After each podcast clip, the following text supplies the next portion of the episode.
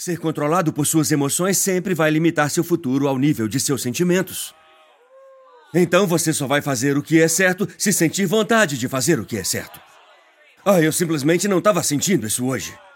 Bem, esse é o melhor momento para botar a fé nisso. ok, então eu não coloquei meus sentimentos em Cristo, eu coloquei minha fé em Cristo, que é maior do que os sentimentos. E José disse, depois que parou de chorar, eles vieram e disseram: Somos seus escravos. E ele disse a eles, verso 19: Não tenham medo. Estou eu no lugar de Deus? A resposta é óbvia: não. Mas veja, a olho nu, ele meio que estava. Porque ele era muito poderoso naquele momento da vida dele. Ele não era mais o irmão mais novo que eles pegavam no pé.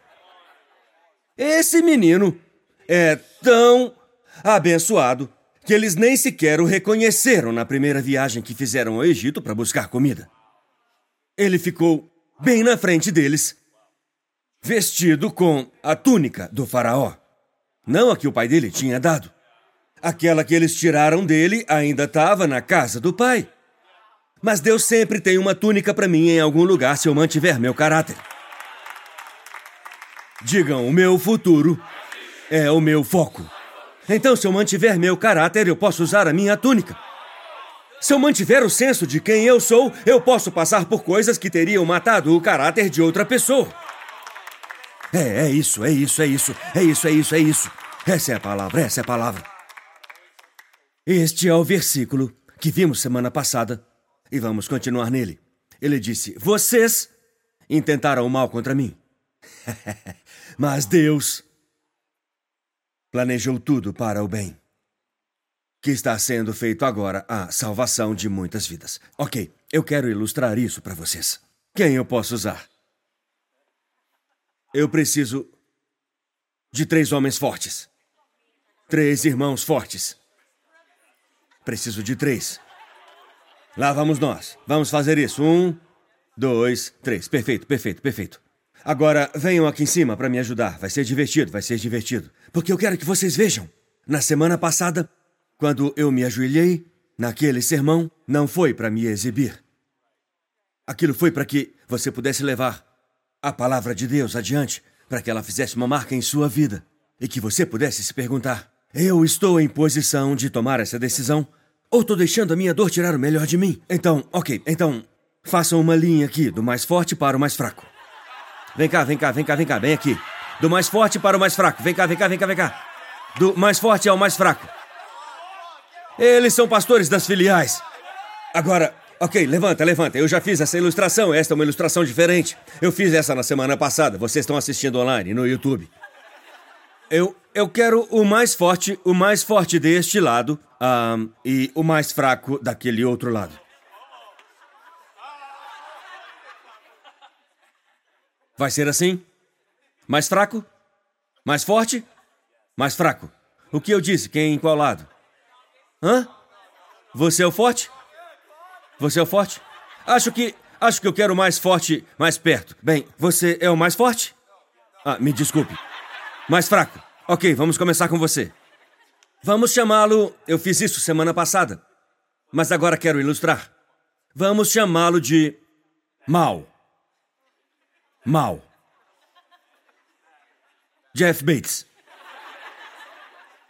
Vamos chamá-lo mal. Não para representar que ele seja mal, mas as coisas más que aconteceram na vida de José. Lembre-se, você quis que isso me ferisse. Você intentou isso para o mal. Então, digamos que ele é a coisa ruim. O que eu me esforço para que você veja hoje é que, nesse ponto da vida de José, quando algo ruim acontece com você, quando algo ruim é feito com você. Quando a coisa ruim é por sua causa. Tudo isso, tudo isso, eu só quero que você veja que todas as coisas caem sob a soberania de Deus. Diga soberania. Não precisa soletrar nem colocar no chat, só diga soberania. S-O-B-E-R-A-N-I-A. Soberania. Eu quase me enrolei. Soberania. Significa que Deus usa homens pecadores para realizar propósitos salvíficos. Esse é todo o livro de Gênesis. Em poucas palavras, Deus usa mulheres pecadoras para realizar propósitos de salvação. Você pretendia me ferir. Deus fez isso cooperar para o bem, para a salvação, para salvar muitas vidas. Então, soberania, salvação. Mas, mas foi ruim. Vimos a semana passada que isso é muito importante. Foi ruim. Agora, se José passasse o resto de sua vida, coloque Gênesis 50, 20. Se ele passasse o resto de sua vida na primeira parte desta frase, se ele passasse o resto da vida dele, eu estava te procurando, você aí. Se ele passasse o resto da vida dele na primeira parte desta frase, vocês pretendiam me ferir.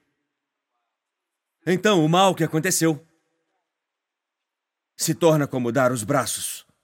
Se torna uma corrente. A quem ele culpa por isso. Chet, você é a culpa. Você pretendia me ferir. Então ele começa a checar os nomes: Ruben, Simeão, Issacar, seu burro de ossos cruz. Ele começa a chamá-los pelos nomes. Ele não chamou Issacar de burro de ossos cruz. Eu não tenho 100% de certeza que foi Issacar que ele chamou de burro de osso cru. Alguém pode checar isso para mim? Mas ele não chamou o irmão assim, chamou? Ok, então foi o Issacar. Mas ele poderia. Ele poderia. Ele poderia ter passado o resto de sua vida, coloquem lá de volta, descrevendo como eles sofreram. É uma coisa tão pequena de se dizer me ferir. Quanto tempo. Quanto tempo você dá para isso? Porque eu tô dizendo. Continue assim. Alguns de nós teriam passado os próximos 55 anos descrevendo a primeira parte dessa frase. E deixe-me contar como foi. Primeiro eu tive que descer e. Eu tive que descer e, e, ser escravizado pelos midianitas. Eu fui capturado pela caravana, fui empurrado pelas costas. Ele teria passado o resto de sua vida, porque se você começar por aí, então você tem que falar sobre. Então eu me destaquei na casa de Potifar, a quem eu servi. Mas então a esposa dele era uma doida, e a esposa dele ficou tentando me seduzir. Quer dizer, quem pode culpá-la? Eu sou bem dotado e formoso. A Bíblia diz isso. Ele era bem feito e formoso. Ele era bem feito e formoso. Mas ele não, ele não entrou em detalhes sobre a casa de Potifar. Ele não entrou em detalhes sobre o que aconteceu depois da casa de Potifar, que foi a prisão. Ele não entrou em detalhes sobre ser esquecido na prisão, quando ele foi a chave para a liberdade de um homem. Ele não falou da falta de reciprocidade. Agora entre na história comigo, venha comigo. Não fique só sentado aí. Eu sei que o Jeff e o Chet estão tão bonitinhos assim e tudo mais. Eu sei disso. Mas eu quero que você se veja acorrentado a uma coisa que você culpa.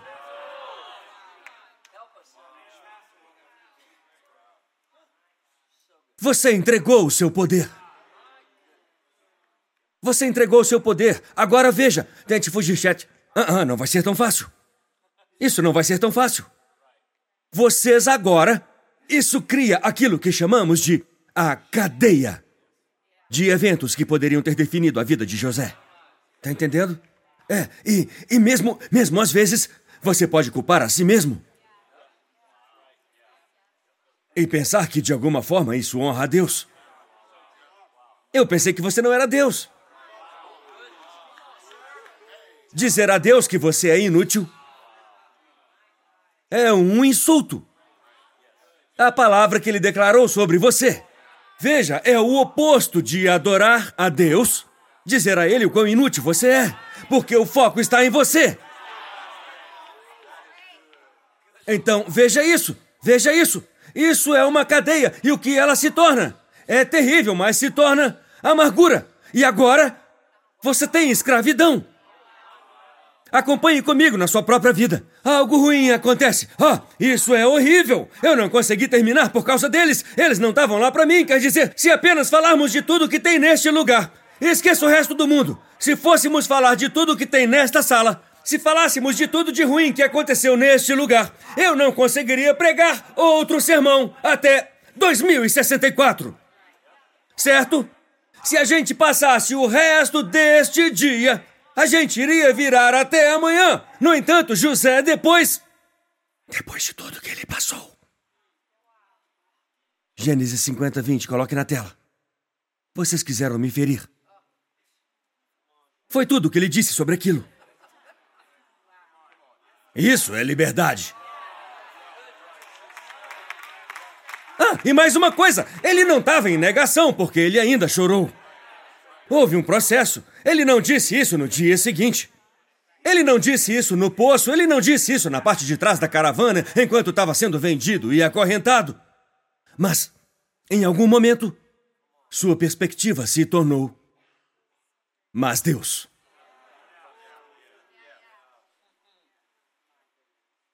Então, você quebra isso com o mas. Eu vou mostrar de novo. Vocês sabem, a gente tá com alguns visitantes da escola bíblica de férias aqui hoje e eu vou mostrar de novo. Vocês pretendiam me ferir. Isso foi mal. Agora eu poderia te culpar, eu poderia ficar amargo com você, eu poderia passar o resto da minha vida. Mas Deus. Eu vou mostrar de novo, voltem aí. Eu vou mostrar de novo. Eu vou te mostrar até que você se veja interrompendo o que o inimigo enviou para destruir você. E você pode quebrar isso com um mas Deus. Você pode quebrar isso. Então, então, então, agora eu tô olhando o meu futuro, é o meu foco. Eu tô olhando para tudo na minha vida que me mantém aprisionado. E eu tô procurando colocar um mas aqui ver o que Deus vai fazer a seguir. Eu quero 30 pessoas gritando. Preciso de 30 pessoas gritando e o teclado tocando alto. Para louvar a Deus. O poder para quebrar isso está no seu louvor, na sua perspectiva e em seu propósito. Junta aí. É assim que se quebra uma corrente. É assim, eles me abandonaram, mas Deus tem outra pessoa para mim. Eles me machucaram, mas Deus me curou. Ele tá me curando agora. Alguém diga isso no chat, mas Deus, mas Deus, eu tô com vontade de pregar nesse lugar hoje. É como se Deus estivesse quebrando as correntes. Eu tô falando sério, pessoal. Você pode quebrar isso com um mas. Nós estávamos mortos em nosso pecado, mas Deus vocês quiseram me ferir, mas Deus! A arma foi forjada contra mim, mas ela não prosperou, porque eu ainda estou respirando, vivendo, andando, falando, me movendo. Mas Deus! Mas Deus! Mas Deus! Mas Deus!